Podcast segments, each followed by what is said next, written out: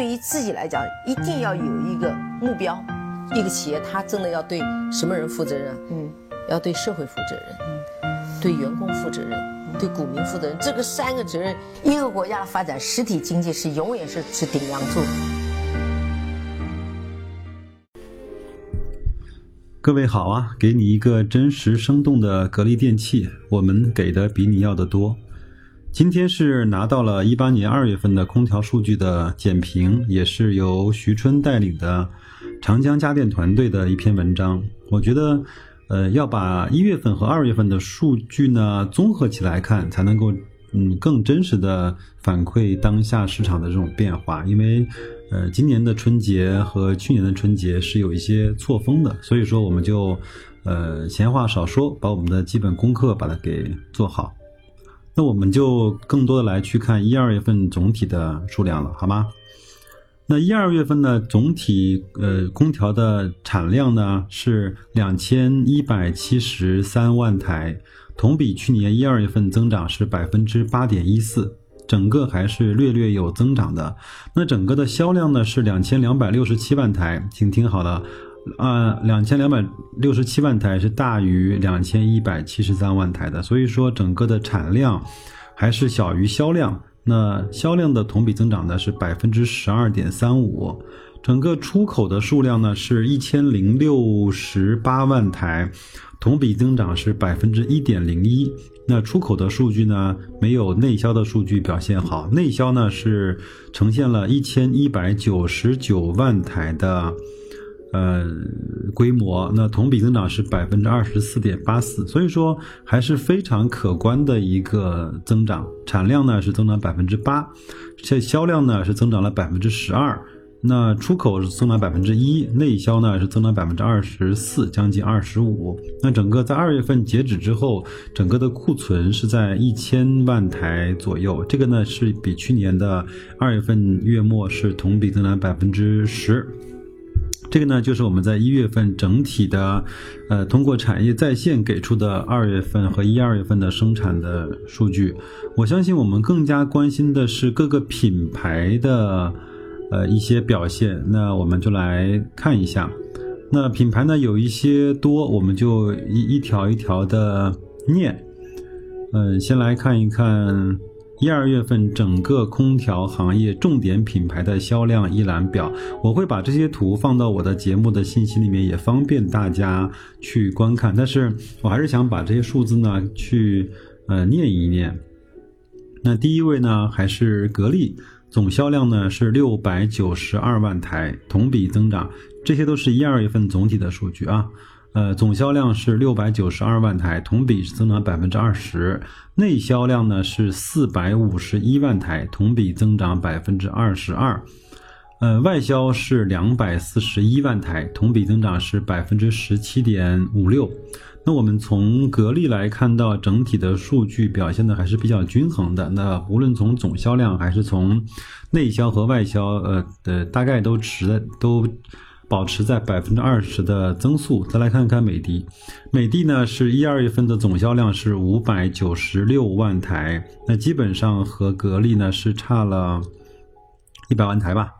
嗯，同比呢是有百分之十一的增长，内销呢是三百零七，呃，同比增长是百分之三十三，呃，外销呢是两百八十九，呃，同比增长是负的四点。五二，那我们从内销来看，它和格力的差距还是挺大的，基本上差了百分之五十。呃，但是呢，同比的增长从一二月月份来看，美的的增速是要快过格力的。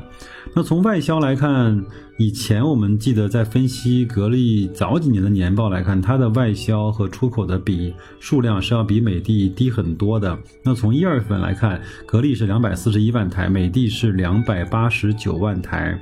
双方的差距已经到了一个比较小的范围了。另外呢，格力呢还是在百分之十七的正增长，美的呢，呃，在一二月份结束之后出现了一个百分之四点几的下滑。不知道这样的呃情况能够在今年发生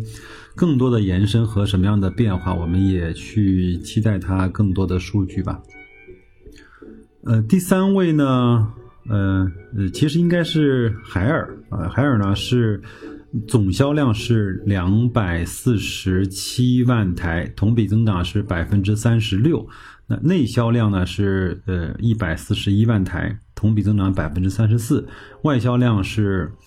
呃，一百零六万台，同比增长是百分之三十九。那从海尔来看，因为它的基数比较低，现在基本上也就和奥克斯在一个同样一个级别。那它两百多万台，相比格力的将近七百万台和美的的将近六百万台，还是不在一个数量级上的。嗯，但是呢，它三项的同比增长都还是比较喜人的，都在百分之三十五以上啊或左右。那奥克斯呢，是紧随海尔。呃，它整体的总销量是在两百三十六万台，同比增长是百分之三十一。那内销量呢是一百二十万台，同比增长是百分之三十九。呃，外销量呢是一百一十六万台，同比增长是在百分之二十四。所以说，奥克斯和整个海尔的。嗯，销量之间的厮杀和跟随还是比较严重的。但是我们通过网上这些嗯均价来看，奥克斯的均价还是要远远的低于海尔、美的和格力这三个呃头牌的明星的。接着往下呢是 TCL，TCL 呢是总销量是一百二十二万台，基本上是海尔的一半，同比增长是负的百分之十。那内销量呢是三十九万台，负的百分之十；外销量是八十四万台，呃，负的百分之十。那总体来看，TCL 的表现是有一点差强人意的。呃，再来看看志高，志高呢以前也是一个非常好的一个广东的空调的品牌，但是这些年确实是没落的厉害。总销量是六十一万台，嗯，那是格力的十分之一啊。同比呢，而且还有一个非常大的负的百分之三十的下滑。内销是二十六万台，同比增长百分之八。那外销呢是三十五万台，同比增长百分之四十五左右。那再往下是长虹、海信和科龙，因为他们的销量都太小了，总体来看也只有三五十万台的销量，所以说我们就不再去把它的数字更多的呃播报出来了。那我们再来看一看长江家电团队的一些分析吧。那前面他是说，部分投资者呢对当前空调库存是否偏高较为关注，考虑到空调行业的季节性波动比较大，那旺季单周销量甚至有可能会超过淡季的单月销量。那若后续的旺季需求表现超预期，高的渠道库存。呃，企业竞争优势反倒会突出，就是说，在淡季囤了很多货的，呃，这些经销商，包括这些品牌，在旺季来临的时候，反倒会表现出来比较好的竞争优势，因为它有货嘛。但是我们也都知道，我们前面都聊过，格力呢是在淡季对它的经销商有一个叫补贴和返点的政策，就是说你在淡季把钱打给格力，格力呢会给你一些返点或给你一些更好的支持和货。那在旺季的时候，生产线是不能够满足每个人的需求，所以说在淡季囤了那些货的经销商，那在旺季就可能就可能获得更多的销售的机会。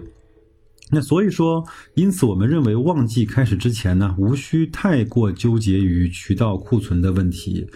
呃，历年三月份，呃，均为行业渠道库存较高的那个点。当前的行业库存虽说有有提升，但仍处于健康的水平。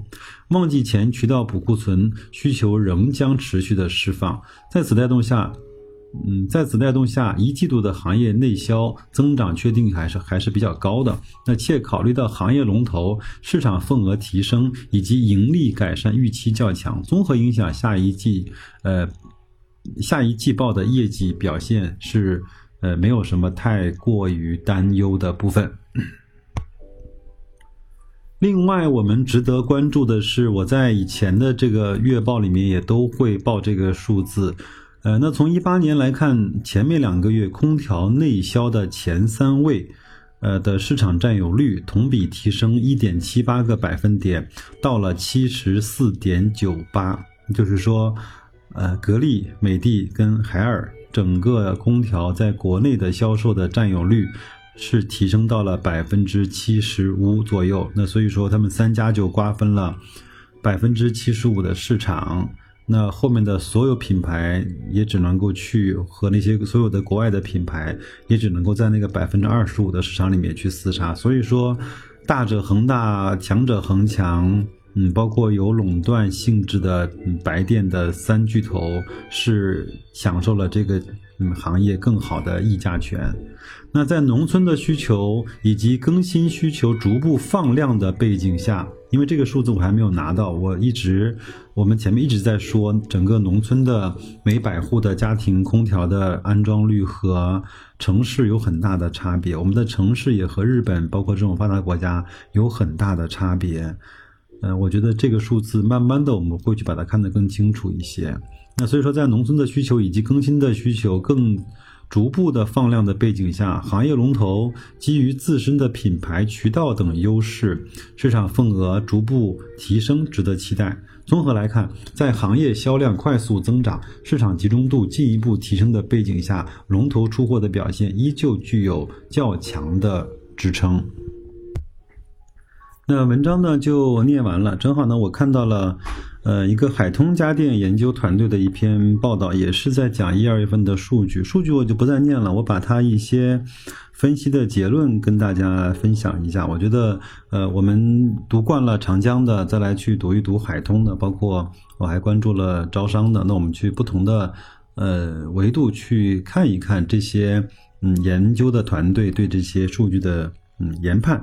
呃，他也是提到了说，现在来看整体的库存量比较高的情况下，会不会出现像一四一五年这种渠道大量的预测库存，包括整体要去化库存，会带来一些空调厂商呃整个年度出货的不利？那我们来看看他是怎么讲的。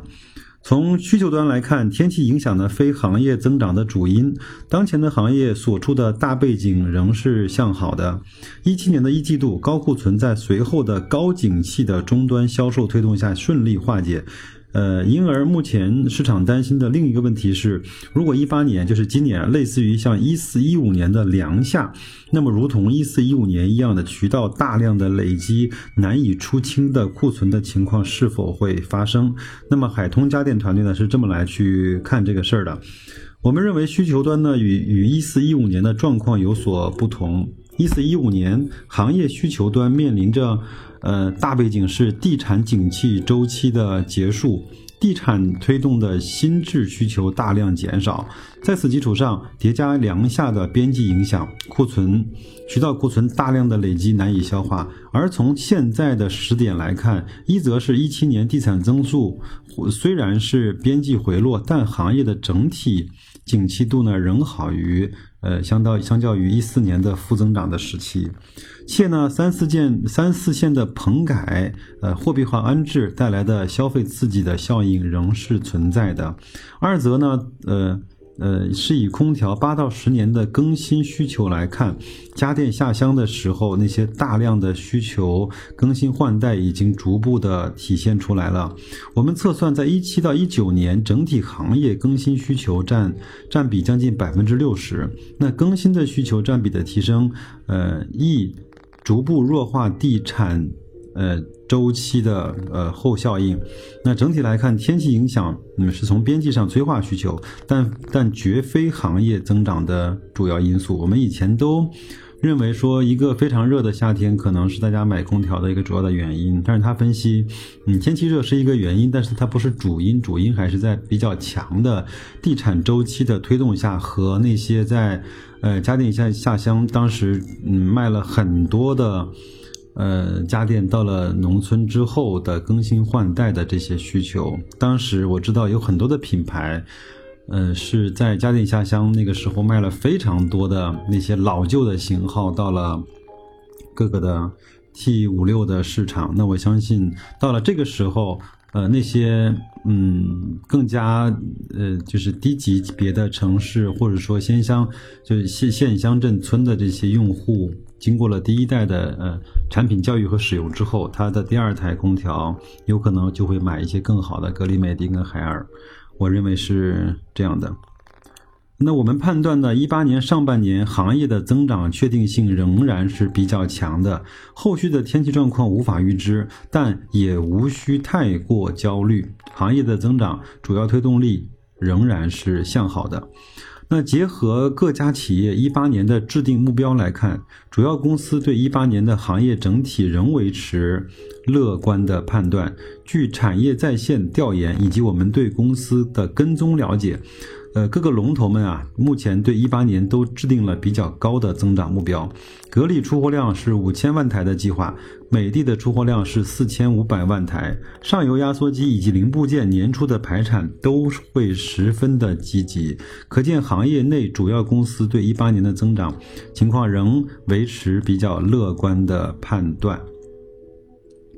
好，文章就读完了。呃，那我们只是从各个角度来去看一下这些数字。另外，我觉得也不用太过担心，因为只有一一两个月的数据，无论是增长也好，无论是下滑也好，那它都嗯未必还能够在这个时候形成一个趋势。但是，我想提醒大家的是，这些券商的研究团队，他经常会顺势讲话。